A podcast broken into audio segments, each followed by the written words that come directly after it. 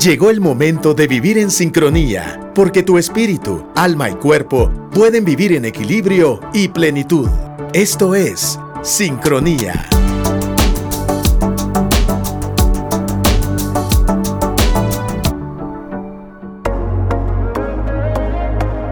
Bienvenidos a Sincronía a través del 100.9 y actitud.fm.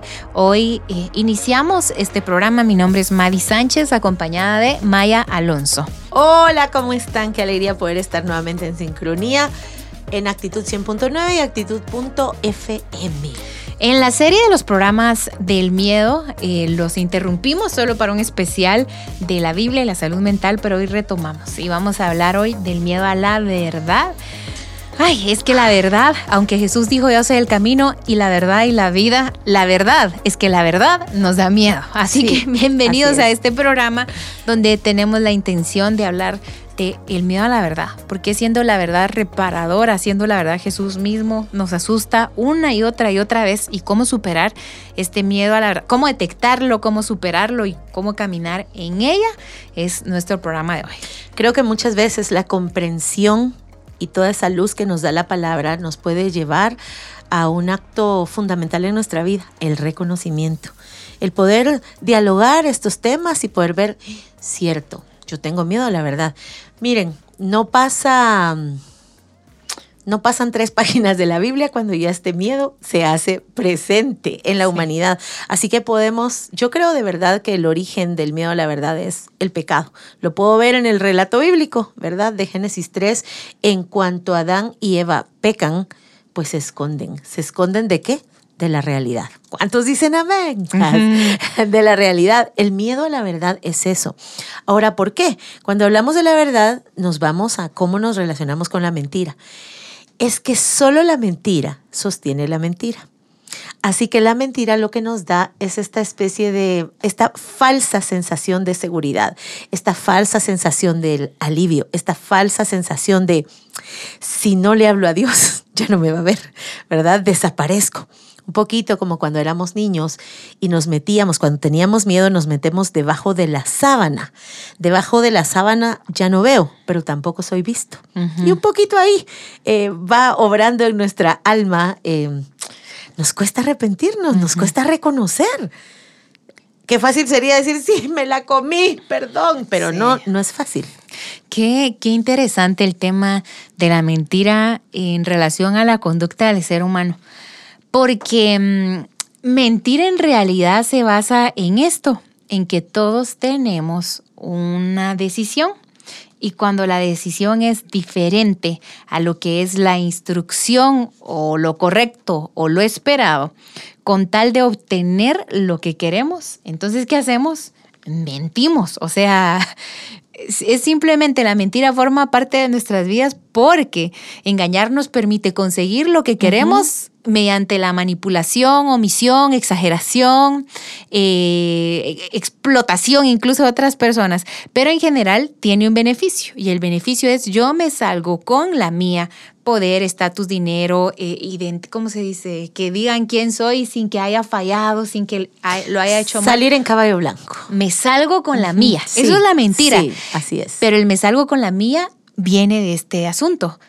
Tengo mi deseo que difiere a la regla, que difiere a la norma. Entonces viene de la voluntad obstinada de hacer lo que quiero, cueste lo que cueste. Y cueste lo que cueste es mentira. Hay una encuesta, Maya, que te quiero compartir. Ajá. En un estudio, el 83% de la población reconoce que está dispuesto a mentir en una primera entrevista de trabajo. Wow. ¿Sabe usted mandarín? sí. Éxito, le dijeron por 80%. Miren, de estas entrevistas de trabajo, ¿de cuál es su mayor defecto? Soy muy generosa. Ay, Dios no sé decir que no. pero, pero, pero pasa, Maya. Sí, eh, cuando, cuando nos exponemos ante la realidad del ser humano, es que nos dicen, lo vas a hacer de esta manera y lo hacemos de otra manera. No hagas esto, hacemos lo otro. ¿Y cómo lo hiciste? Em, es que fue. Miren, ya saliste. Sí, sí, sí, ya, ya voy. En un minuto te caigo. Ajá, sí, cabal. o sea, la mentira está tan normalizada que ya no la vemos, ya no la vemos. Toda mentira es egoísta. Toda. No hay manera, no hay manera. Y recuerden que la Biblia dice que el padre de la mentira es el diablo. Creo que hablamos muy poco sobre la mentira. La toleramos demasiado en nuestra vida. No hemos caído en cuenta. El pecado trae sus mandatos. Y déjenme hacer este mix que voy a hacer ahora. Creo que el mandato del pecado en latín se dice más o menos así. Ese quam videri. Ser en vez de, o sea, es todo lo contrario de esto. Ser en vez de parecer. El pecado me dice, parece, aunque no seas. Por eso es que tiendo a evadir, por eso es que tiendo a desaparecerme, porque desaparecer es irme sin explicación de tal manera que, pues yo parezco, aunque no sea. La vida de pecado siempre nos lleva a vivir de apariencia indefectiblemente, de verdad que sí. Entonces yo creo que ese miedo a la verdad tiene que ver, miren, eh, quiero, quiero leerles un, un fragmento de un libro que tengo en mis manos. Y es, después de que Adán y Eva eh, evadieron, después de ellos todos nosotros, llevamos toda nuestra atención y energía a hechos que contienen cierta verdad bastante irrelevante quizás, y esas medias verdades, entre comillas, se basan en meros hechos, pero nunca son toda la verdad. Y a menos que se reconozca toda la verdad, hasta que escribamos cada palabra, hasta que verbalicemos cada escena de la historia, hasta ese momento, la verdad nos hace libres.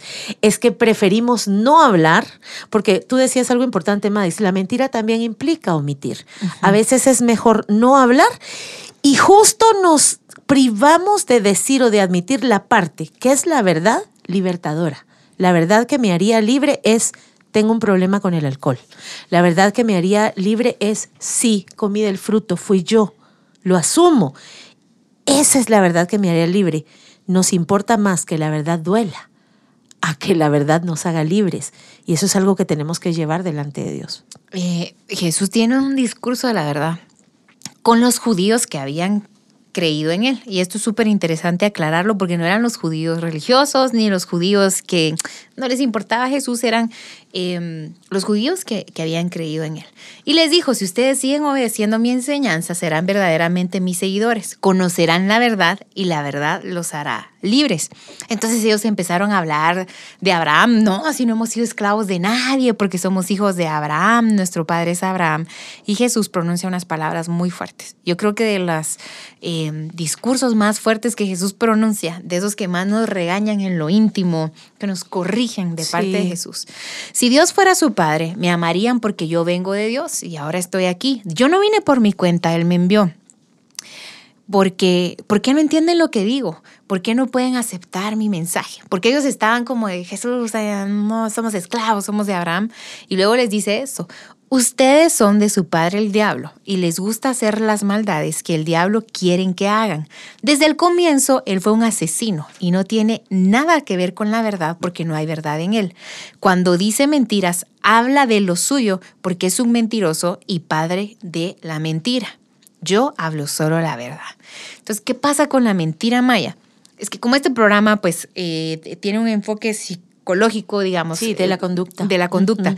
El tema es que cuando que, la psicología no repara el pecado de la mentira. Así es. Entonces, hablándolo como una conducta, eh, porque es una conducta humana naturalizada, aceptada, em, eh, practicada, practicada. Hasta celebrada a veces. Hasta celebrada.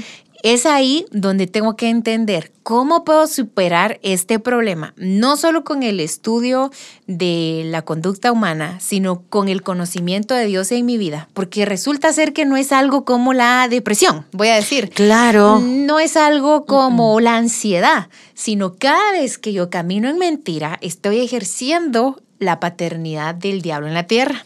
Es decir, hablo su lenguaje. Su lenguaje, que es la su esencia. Entonces es tan delicado en mi vida espiritual porque acepto la paternidad del diablo en lugar de aceptar la paternidad de Dios. Entonces hay problemas de la conducta, de la psicología, donde mm, no estoy caminando en pecado.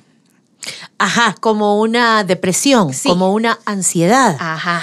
Pero el tema de la mentira y, la, y, el tema de la mitomanía, que es la compulsión y la adicción a mentir, tiene que ver con esa deformación también espiritual. ¿Cómo se empalma? La psicología te da herramientas para que te des cuenta, para explicarte algunas cosas de ti mismo, pero la psicología no da salvación, la psicología no da redención. Son herramientas para que vayamos eh, dándonos cuenta y observando estas conductas, pero la redención el arrepentimiento, la salvación se encuentra delante de Dios. Hoy estamos hablando del miedo a la verdad y cómo perderle el miedo a esta verdad. En el segmento anterior hablamos un poquito de la mentira, la conducta humana y el pecado. Y vamos entonces, cómo perderle el miedo a la verdad y, y abrazarla, ejercerla, practicarla, promoverla y en muchos casos exponerla. Exponerla y celebrarla. Muy bien. Empecemos con necesito recordarme que la verdad no es algo, es alguien. Y como cristiana, mi vida gira alrededor de la obra de Cristo. Y Cristo es eso, la verdad. Así que recordarme lo que la Biblia dice acerca de la verdad y ponerlo frente a lo que la sociedad me dice. Que la verdad duele. Saben que estoy recordando una canción de Ricardo Arjona y cito. Una mentira que te haga feliz vale más que una verdad que te amargue la vida. No, pues solo no, porque la verdad es que ninguna mentira te hace feliz. Y las verdades no amargan la vida, aunque tengan un sabor amargo. Entonces estamos muy bombardeados por asuntos sobre medias verdades, mentiras blancas y todo el asunto. ¿Por qué? Madis lo apuntó en el segmento pasado. Acuérdense que el príncipe de este mundo es el diablo y él es padre de toda mentira. Entonces sí necesitamos, primera herramienta espiritual, que el espíritu atraviesa todo, ¿verdad? La mente, las emociones, la voluntad, es recordarme de Jesús como la verdad y la verdad de mi vida. Número dos, les quiero dar esta mm, herramienta, es el SIC, S-I-Q, sin importar qué. Empecemos con verdades pequeñas, voy a decir, ya saliste, no, no he salido, pero voy para allá. ¿En cuánto venís? Waze me dice, y si dice Waze 48 minutos, 48 serán. ¿Vas a llegar? No sé si voy a llegar. Voy a hacer lo posible. Ahora, no digas voy a hacer lo posible si ya sabes que no vas a llegar. Empecemos a entrenarnos en valentía y en relación con la verdad, con cosas pequeñitas de la cotidianidad, sin importar qué sin importar qué, sin importar qué. Porque al final a veces presentamos la misma cobardía, voy a decir, respetuosamente, pero creo acertadamente, la misma cobardía al decir, sí, nos juntamos, cuando ya sé que no me voy a juntar a falsificar una respuesta en un examen, una, lo, que sea. Entonces, vamos a entrenarnos en este ejercicio de la verdad em, sin importar qué. S y Q empecemos con lo que menos nos cueste. Empecemos con lo que menos nos cueste para familiarizarnos y eso nos va a llevar a atravesar la incomodidad de la verdad. La madurez implica saber navegar en las aguas de la incomodidad, saber navegar en las aguas de la incertidumbre. Sabes que la verdad no siempre te hará quedar bien, la verdad no siempre te permitirá salir en caballo blanco. Y eso también nos ayuda a sanar la necesidad de aprobación, la necesidad de caer bien toda la vida. Está bien, está bien. Y sabes qué, qué creo yo? Que el ser humano fue hecho a la imagen y semejanza de Dios. Y una de las cualidades de Dios es que es honorable. Y la mentira causa deshonor, porque ¿será que nos da miedo la, la verdad o nos da miedo la vergüenza? Porque toda mentira lleva una vergüenza o sea, toda mentira tiene una vergüenza implícita, que te cacharon, eh, este, te descubrieron, es lo que dice Adán y Eva. Sentimos vergüenza y nos escondimos. Entonces hay una turbación del ánimo. Eh, hay una falta cometida, hay una inquietud, entonces lo que hago, porque hice una acción deshonrosa y la deshonra va en contra de mi naturaleza, que es imagen y semejanza de Dios. Entonces lo que hago es recuperar mi dignidad falsamente a través de hojas de, higuera de la mentira. y aquí hay algo importante descubierto de la de la vergüenza. Y es que la vergüenza nos da una visión de un Dios desdeñoso. ¿Por qué Adán y Eva se, se, escondieron? Porque su percepción de Dios bajo la vergüenza es que la vida es miserable y Dios no sé qué va a hacer con nosotros. La vergüenza provoca que que nos sintamos humillados todo el tiempo. Y lo, eh, un libro de David Hawkins, es, él, voy a decir así, la mayoría de personas que se han quitado la vida tienen un proceso de experiencia de vida precisamente de eliminación. Por eso se autoeliminan. Em, y la, su experiencia de vida viene por la vergüenza. Es una vergüenza profunda, el factor común que encuentran en todas las personas que se han quitado la vida. Es un modo de ser vergonzoso. exactamente. Entonces, la mejor manera de nosotros no quitarnos esta honra, o sea, esencialmente nuestro corazón está hecho para la honra y la honra viene practicando la verdad y cuando mentimos, es lo que, lo, que queremos es huirle a la vergüenza, pero la vergüenza puede ser un camino reparador en la perspectiva de Dios. Así es. Eh, y sabes que en la perspectiva terapéutica también, la vergüenza es un fenómeno emocional regulatorio. Está bien sentir vergüenza por lo que está bien sentir vergüenza. Y está muy mal sentir vergüenza por lo que no da vergüenza. Que si debiéramos sentir vergüenza de pecar, por supuesto, esa vergüenza me tiene que llevar a Dios, a correr a Jesús, entender que nadie lo logra, que con mis propios méritos no puedo hacerlo y que por eso sufrió Jesús. Me va a llevar a una comprensión un poco más profunda de su gracia, de qué significa la redención y de no apoyar la victoria o el éxito de mi vida cristiana en mis propios esfuerzos. La palabra no es esfuerzo, la palabra es rendición. Al final hay vergüenzas que está bien pasar. ¿Cómo no si Jesús voluntariamente pasó la vergüenza de la cruz? Creo que necesitamos clarificar a la luz de la palabra que no, no toda vergüenza está mal, no toda culpa está mal, pero llevarla delante de Dios y recuerden que Cristo llevó esa esa vergüenza, esa humillación. Otra herramienta que quiero darles y que se me hace muy práctica y está muy bien para, para seguir mm, eh, yéndonos intencionalmente a, voy a decir la verdad, nada más que la verdad y toda la verdad, es contesta exactamente lo que se te pregunta. Si vamos a Génesis, miren, pues la pregunta es, ¿quién te enseñó que estabas desnudo?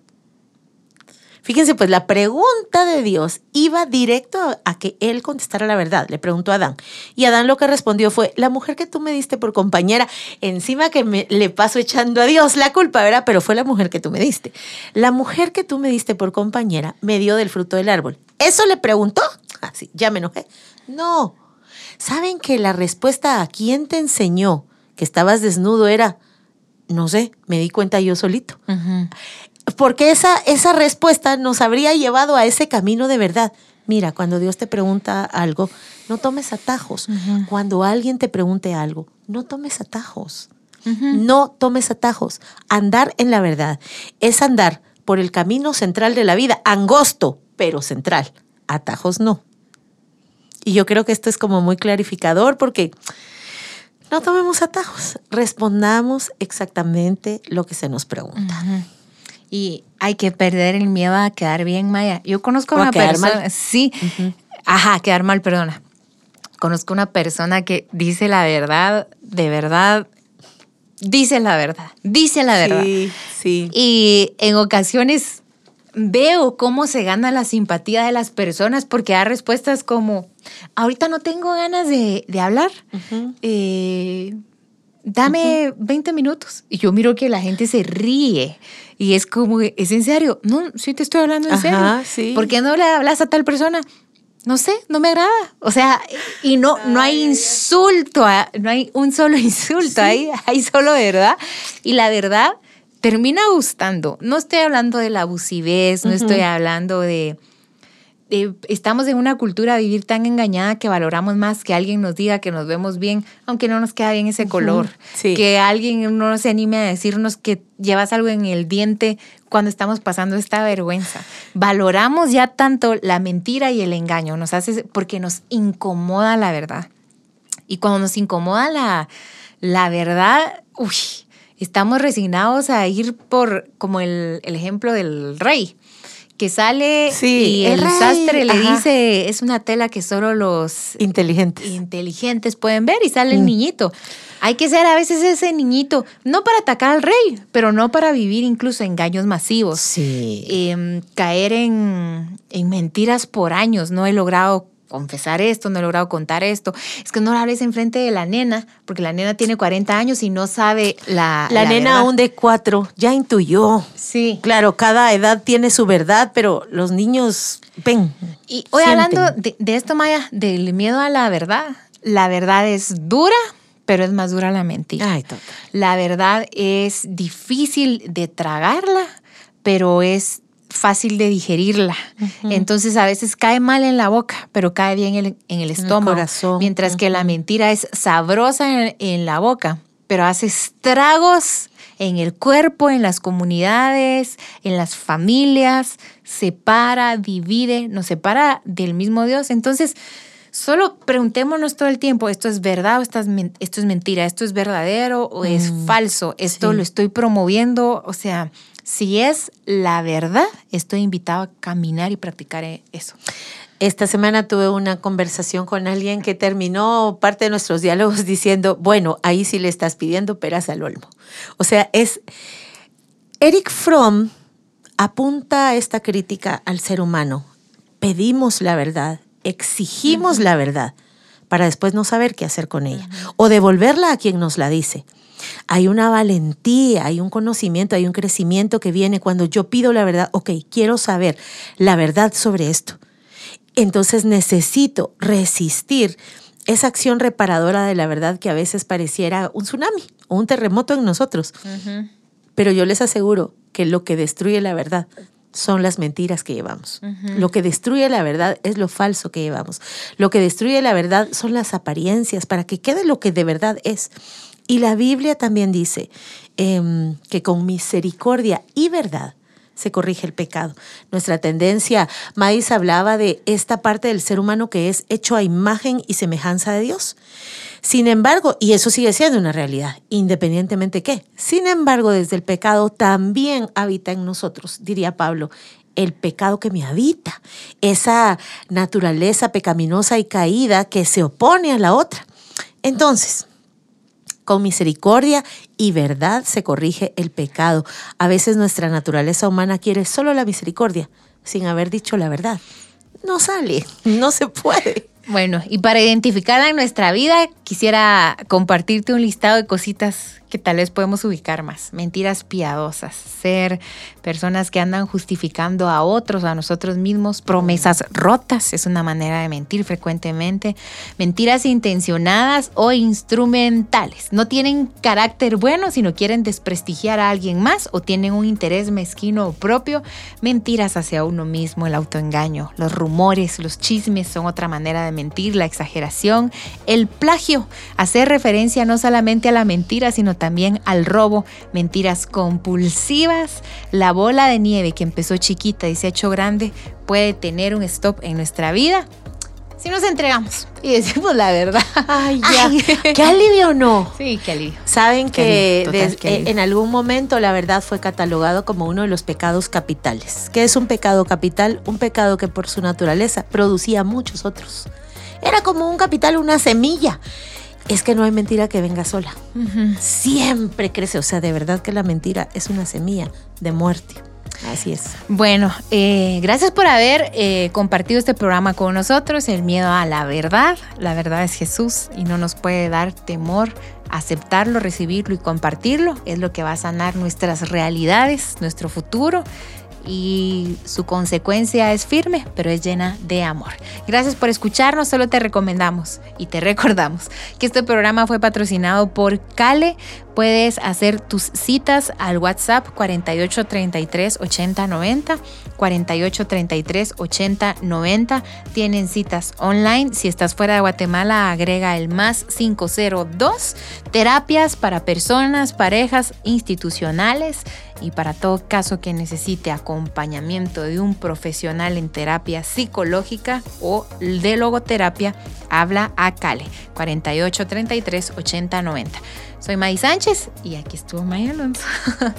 Hasta la próxima.